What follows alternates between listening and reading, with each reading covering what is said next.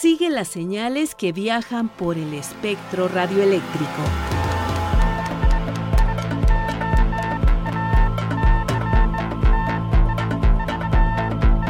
Sintonía libre. Sintonía libre. Un ancho mundo de frecuencias.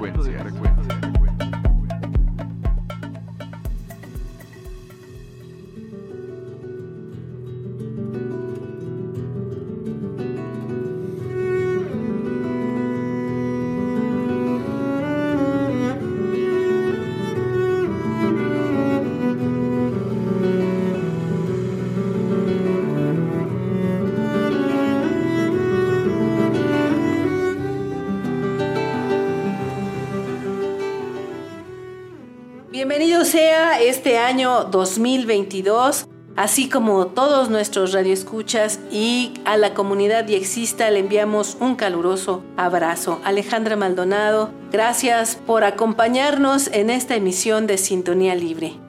Agradecida estoy también yo porque pues disfrutamos otro año, otro ciclo y siempre con las ganas de que todos los propósitos de nuestros radioescuchas se cumplan tenemos una nueva oportunidad cada día y deseamos de todo corazón que este año sea lleno de salud y tranquilidad, mucho trabajo y éxito.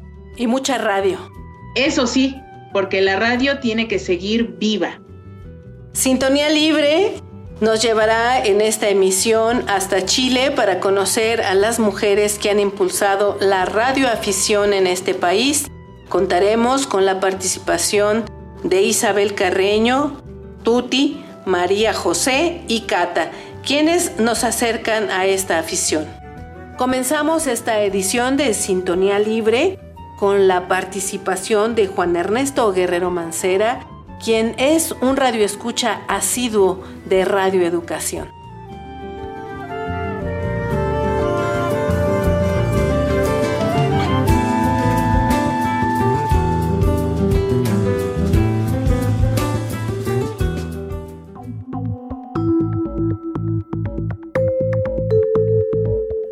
aquí para allá. De ida y vuelta. Reportes de recepción. Cartas. Correos. Mensajes. El mundo entero. Correo libre.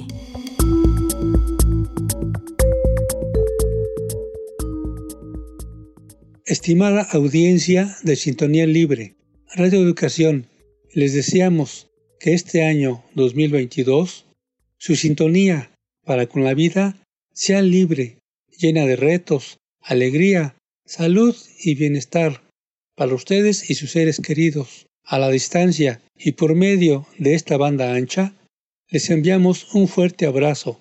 Feliz año, feliz vida para todos. Les desea su amigo Radio Escucha, Juan Ernesto Guerrero Mancera, de Ciudad de México. Personajes de la radio, la televisión y del mundo de la red. Anécdotas y curiosidades. La entrevista.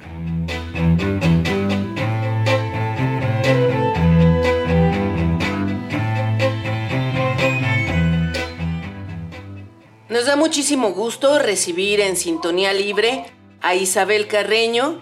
Ella es originaria de Chile, habita en Santiago de Chile, estudió comunicación audiovisual y además estudió radioafición, trabajó en la Asociación de Guías y Scouts de Chile. Actualmente labora en la Organización Mundial del Movimiento Scout y es guía y radioaficionada de Guía y Scout de Chile.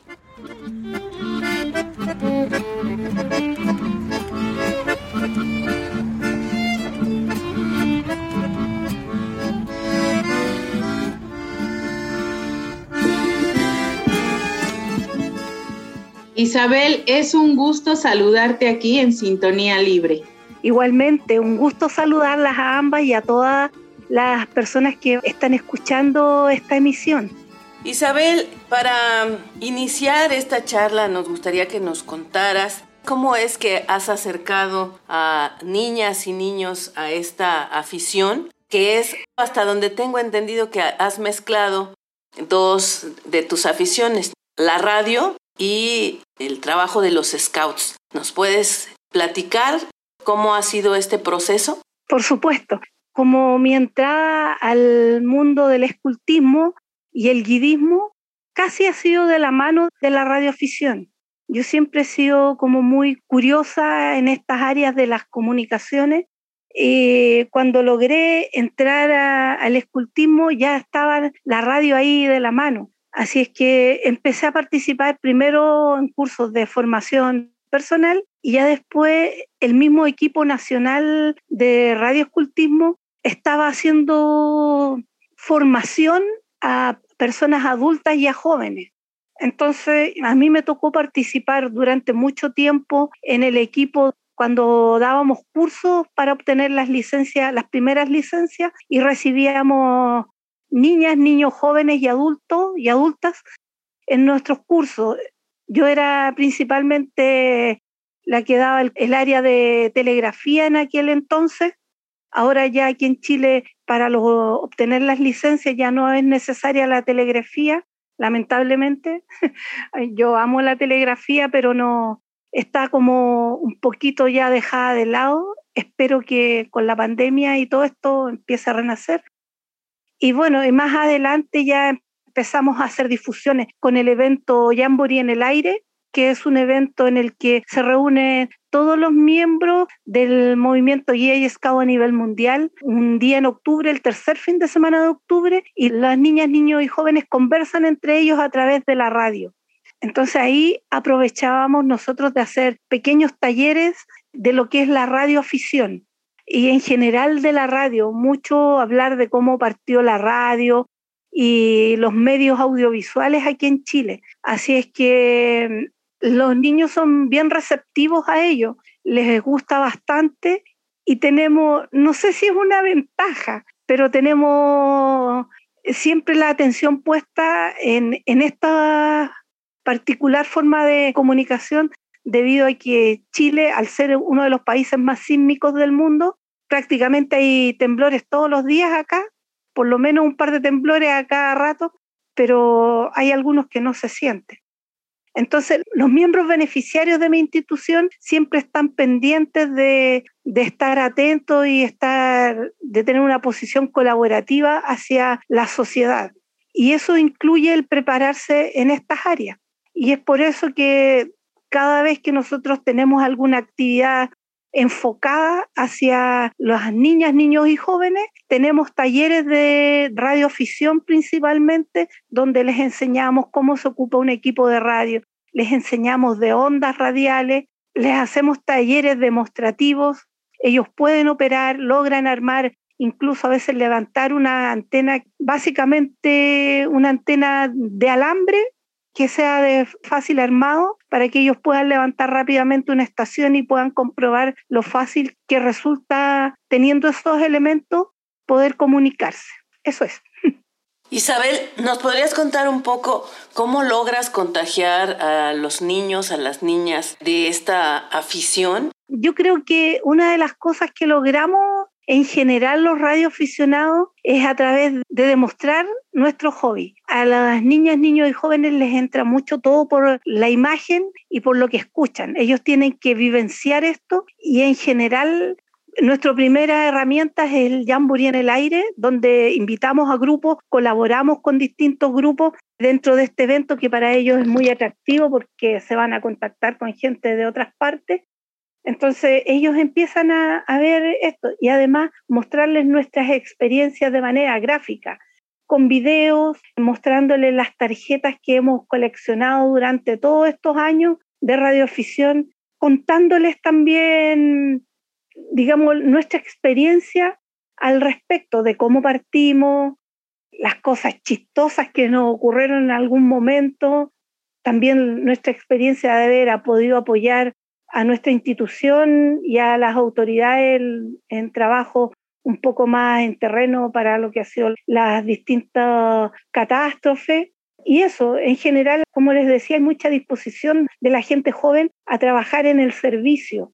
Y todas estas herramientas les facilitan mucho el servicio, ya sea dentro de nuestros propios eventos o dentro del servicio que presta la institución en caso de catástrofe cuando organizamos a nuestros niñas, niños y jóvenes para ir a trabajar en centros de acopio, los dirigentes y guiadoras que somos los adultos que trabajamos un poco más estrecho en otras áreas, siempre digo, no somos los que vamos a sacar a la, a la abuelita del barro ni nada, porque eso le corresponde a otras organizaciones, pero nosotros sí apoyamos en facilitar la ida de, de esas organizaciones y bueno, como la radio es una de las cosas y es lo que a los muchachos y muchachas les llama mucho la atención, que cuando hay una catástrofe, hay un temblor, un terremoto o algún hecho grande, los medios como la internet y los teléfonos celulares se caen. No hay internet ni celulares.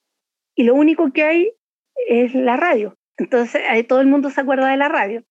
A mí me pasa acá que cuando pasado eso llega alguien y dice, oye, ¿prendiste tu equipo para saber lo que ocurrió? Eso a los niños les llama mucho la atención y podemos hacer nosotros algunas actividades que son como simulacros en el que les pedimos que nos digan qué cosas son las que pueden tener para ayudar a comunicarse dentro de una catástrofe.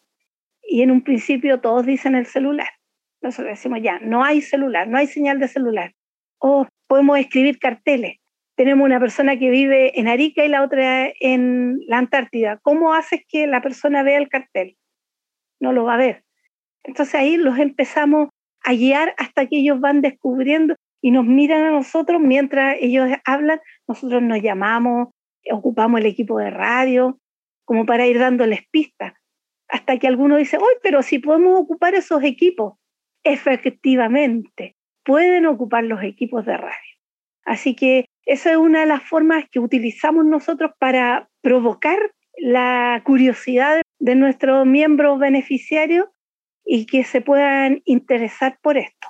Y además, las niñas, niños y jóvenes tienen unas áreas que se llaman especialidades. Entonces, ellos buscan alguna área que les llame mucho la atención y preparan esa área, la estudian, la trabajan, la demuestran.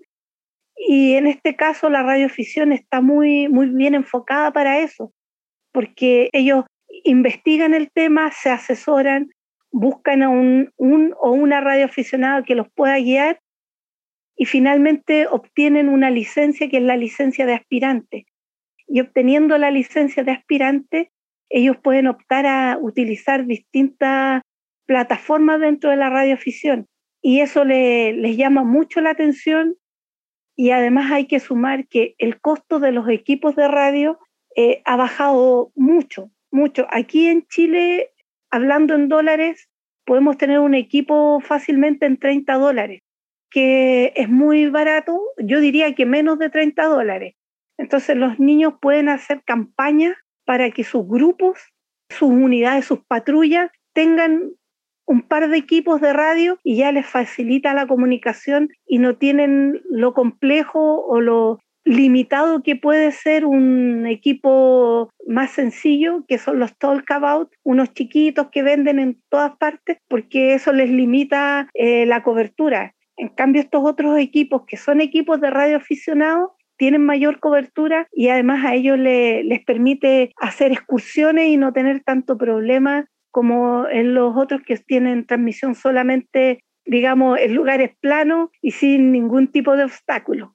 Así que mm, estamos llenos de herramientas, nuestros equipos, nuestras insignias, eh, la radio, el escuchar la radio, todo eso les llama mucho, mucho la atención. Además que el sonido de la radio, para los que amamos esto, es cautivante. Uno se queda ahí pegado como que magnetiza y quedamos ahí como un magnetito de refrigerador, quedamos pegados al equipo de radio y empezamos a escuchar y nos enamoramos y nos encantamos de esto. Y ese amor que tenemos los radioaficionados por nuestro hobby, se lo transmitimos a nuestras niñas, niños y jóvenes sumándole el que somos scouts, guías y que estamos orientados toda nuestra labor al servicio, a ellos solo los engrandece el poder entrar en esta área. Bueno, eh, este es el movimiento radial que en este momento los radioaficionados de todo Chile se están uniendo en una red de emergencia por este sismo que afectó eh, a las 19 con 38 minutos la región del norte de Chile. Hola, mi nombre es María José, tengo 12 años y soy del Grupo Scout de Integración Quetzalcoatl de Iquique y soy radioaficionada desde hace 6 meses. Mi indicativo es Charlie Delta 1 Mike Gillette Foxtrot y quiero mandar un saludo muy especial a todos los radioescuchas del programa Sintonía Libre 73 y Buena Casa. Hola, soy Catalina, mi indicativo es Charlie Alfa 1 Charlie Quebec Yankee Pertenezco al grupo Scout de Integración Quetzalcoatl en Iquique, Chile. Soy radioaficionada desde los 14 años y le envío un cordial saludo a todos los radioescuchas de Sintonía Libre.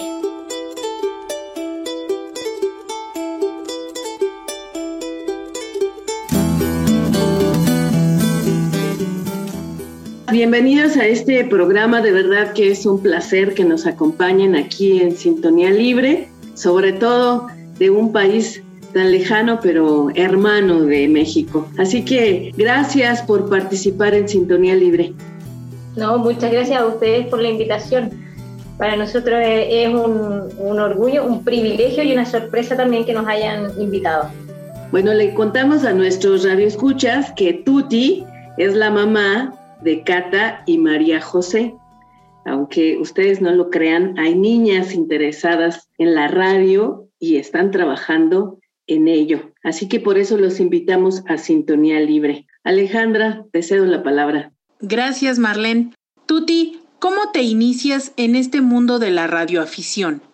Mira, la verdad es que desde chica me llamaba la atención ver en las películas la gente cuando se comunicaba por radio, por ejemplo, en típico en los camiones, ¿cierto? Que hay, equipos de radio y se contactan entre ellos. Eso me llamaba mucho la atención. Pero en mi entorno familiar o en mi entorno habitual no había nadie que fuera ni radioaficionado, ni diexista, ni banda ciudadana, ¿cierto? Un cemetrista, como le llamamos acá en Chile. Entonces nunca tuve acceso a eso. Y cuando tenía más o menos la edad de Catalina, me tocó asistir a un evento de los Scouts que se llamaba el Jamboree Panamericano. Ahí había un taller de telecomunicaciones por esas cosas de la vida me tocó asistir a ese taller. Y esa fue la primera vez que yo hice un contacto radial. Pero lo que más me marcó, más que hablar por radio en sí, bueno, que me llamaba mucho la atención, fue que a los dos días aproximadamente apareció en el subcampo, habían 11.000 personas acampando ahí en Villarrica en ese minuto, pero en el subcampo apareció una persona buscándome, que llegó hasta mi carpa. Y era el radioaficionado con el que yo había conversado, que él vivía en una ciudad cercana y había ido ese día al campamento a dejar las tarjetas QSL a los chicos con quienes había conversado, entre ellos yo. Luego, un par de años más tarde, conocí a una persona de la CD3 Bravo Sierra Charlie, que es el Círculo de Radioaficionados de la Asociación de EA Scout de Chile. Y él me invitó a hacer el curso de radio y me ayudó a sacar mi primera licencia y a dar mis primeros pasos en, en este bonito hobby de la radioafición. Y bueno, y desde ahí ya han pasado casi 30 años. Yo pediría que nos platicaras un poco, Tuti, cómo es este proceso en el que has ido involucrando a tus hijas y cuáles son, digamos que las satisfacciones que te da la radioafición. Ok, ellas siempre han estado alrededor mío, escuchándome. La verdad es que hasta hace poco tiempo nosotros no teníamos una estación de, de, HF acá en la casa, sino que solamente VHF y medios digitales. Entonces ellas más que nada me escuchaban haciendo operativos o cuando había algún suceso especial, como por ejemplo el terremoto del 2014 y toda la semana previa a ese gran terremoto, que la verdad es que fue acá en, en Iquique, fue como bien especial porque hubo Hubieron muchos temblores durante muchos días previos. Claro, ellas vieron todo ese proceso y luego, para el terremoto mismo, me tocó ir a estar en el, como parte del comité de emergencia en la parte de radioafición, apoyando a la ciudad, y habían días que el papá tenía que salir a trabajar y yo las llevaba conmigo, así que ahí ellas estuvieron aprendiendo, escuchando y también nos acompañaban en los Jamboree en el aire. Los que son scouts saben que es la reunión de guía y scout, ¿cierto?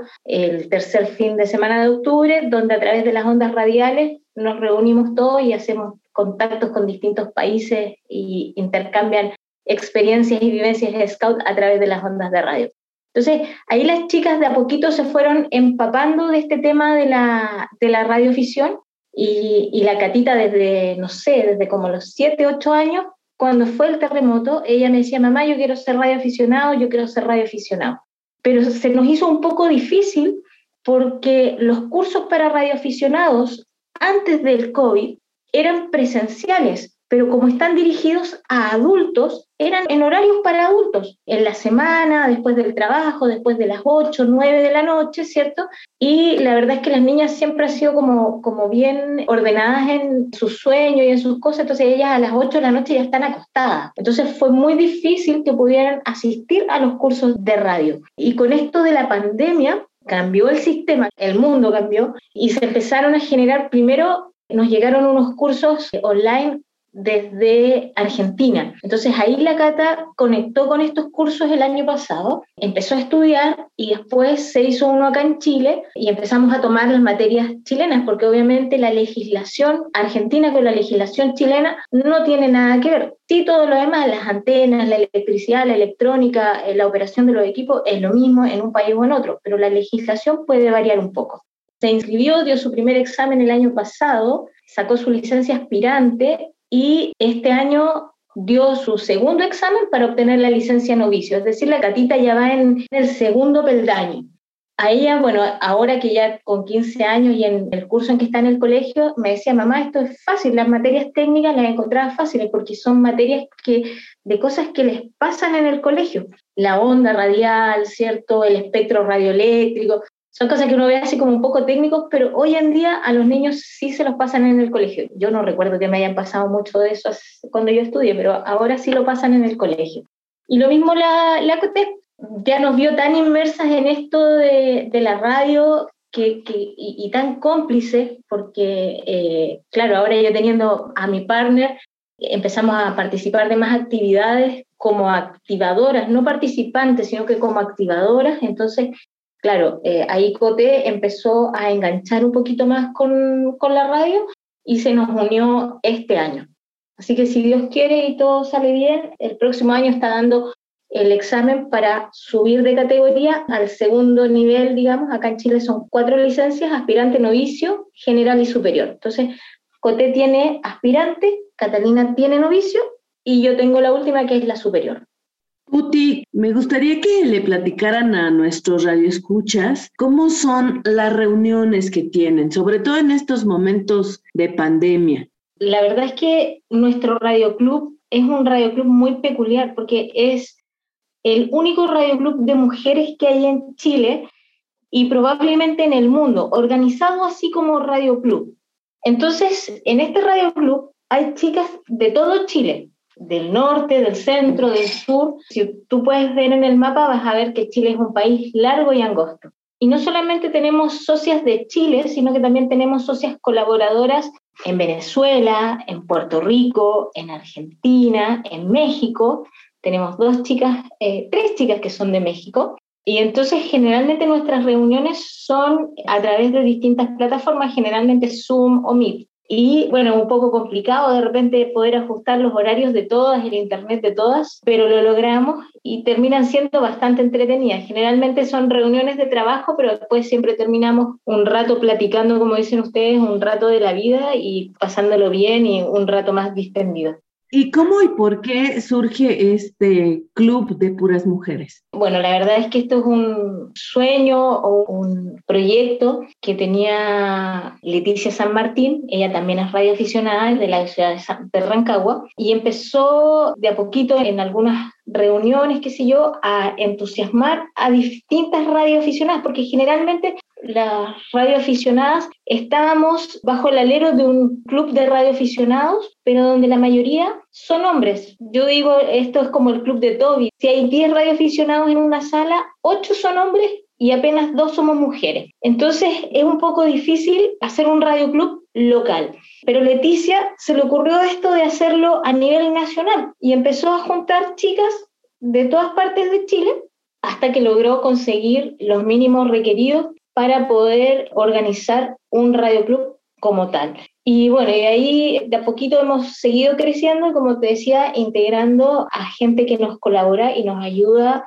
en todas partes. O sea, si bien, como te decía, tenemos chicas en Argentina, en México, en, en Puerto Rico, ¿cierto? En Venezuela, pero también tenemos redes que llegan a Europa, España. Hay gente que participa, por ejemplo, a través de los medios digitales con nosotros en nuestras actividades que son de Turquía, de Portugal, de un montón de países. Y tú dices, bueno, ¿y cómo se enteraron de que estaba la actividad? muchas veces a través de las redes sociales, porque nos siguen y nos acompañan durante todo el año en todo lo que hacemos. Si hay alguna mujer que quiera sumarse de cualquier punto del orbe, ¿pueden acercarse al trabajo que ustedes realizan como club? Sí, por supuesto. O sea, nosotras estamos abiertas a recibir, digamos, chicas radioaficionadas o que deseen hacerse radioaficionadas ya desde el año pasado que empezamos a integrar a chicas de otro país. De hecho, la primera socia extranjera fue de México, XE1 Sierra Papamay, Patricia Moedano, que ella es una radioaficionada, nosotros decimos bien pro, que tienen ustedes allá en México, ha sacado hartas distinciones en diferentes concursos a nivel mundial en radio. ¿ah? Así que no, nosotras encantadas de que se unan y que nos acompañen. Nosotras como Radio Club, nuestra finalidad es compartir la radioafición, que todas aprendamos y que crezcamos. Sacar un poco ese chip de que las radioaficionadas somos el adorno del Radio Club y que sí podemos hacer cosas por nosotras mismas. Más o menos cuántas mujeres participan en este club? Somos alrededor de 25 mujeres, si mal no recuerdo, 25, 30, por ahí está el número, de las cuales estamos participando siempre, siempre en las actividades, algo así como 15 o 18, que ahí nos vamos rotando, algunas están siempre, otras por diferentes motivos, obviamente no pueden participar, pero más o menos entre 15 y 18 está el número de chicas que participa activamente. Muy bien, pues a mí me gustaría que invitaras a nuestras radioescuchas, si están interesadas en conocer su propuesta y qué es lo que hacen en el club, cómo pueden acercarse a este club. Pueden visitarnos en nuestra página web www.c4 Yankee Lima Chile o en nuestra página también tenemos Facebook e Instagram que es lo mismo, Charlie Eco 4 Yankee Lima Chile. Agradecemos a Tuti, integrante del grupo Quetzalcoatl en Iquique, en Chile, su participación aquí en Sintonía Libre. Antes de irnos, ¿deseas enviar algún mensaje a nuestros radioescuchas? Más que nada agradecerles a ustedes, Marlene y Alejandra, por invitarnos a esta entrevista y bueno, saludar ahí a, todos los amigos de, de México, ya a todos los radio scouting que nos escuchan o que nos estén escuchando y ojalá esta pequeña entrevista pueda ser un ejemplo para muchos niños. Los niños, los radioaficionados, son los que vienen a refrescar la radioafición. La radioafición en, en algunos países creen que esto se está apagando, que ya no existimos y no. La prueba de que la radioafición está vigente son estas dos chiquillas que yo tengo aquí a mi lado y como ellas hay muchos en diferentes países con ganas de hacer cosas, con ganas de aprender y con ganas de mantener sus licencias de aquí a, mucho tiempo más. Y cómo nos comportemos nosotros los adultos frente a ellos, cómo los acojamos en este hobby, en esta actividad de la radioficción, es el resultado que va a haber en 30 años más, es decir, si ellas se aburren de esta actividad o si ellas se van cada vez metiendo más, aprendiendo más y llevando la bandera de la radioafición por su camino en la vida. Muy bien, muchísimas gracias por su participación, Tuti, Cata y María José. Gracias a ustedes y bueno, ojalá, como te decía, más chicos puedan inspirarse a través de las palabras ahí de, de estas chiquillas que tengo aquí. Que la sintonía sea libre y las experiencias de escucha compartidas. Te esperamos en nuestra próxima emisión. Así llegamos al final de este programa. Participamos Luis Alejandro Vallebueno, Daniel García, Alejandra Maldonado y Marlene Reyes.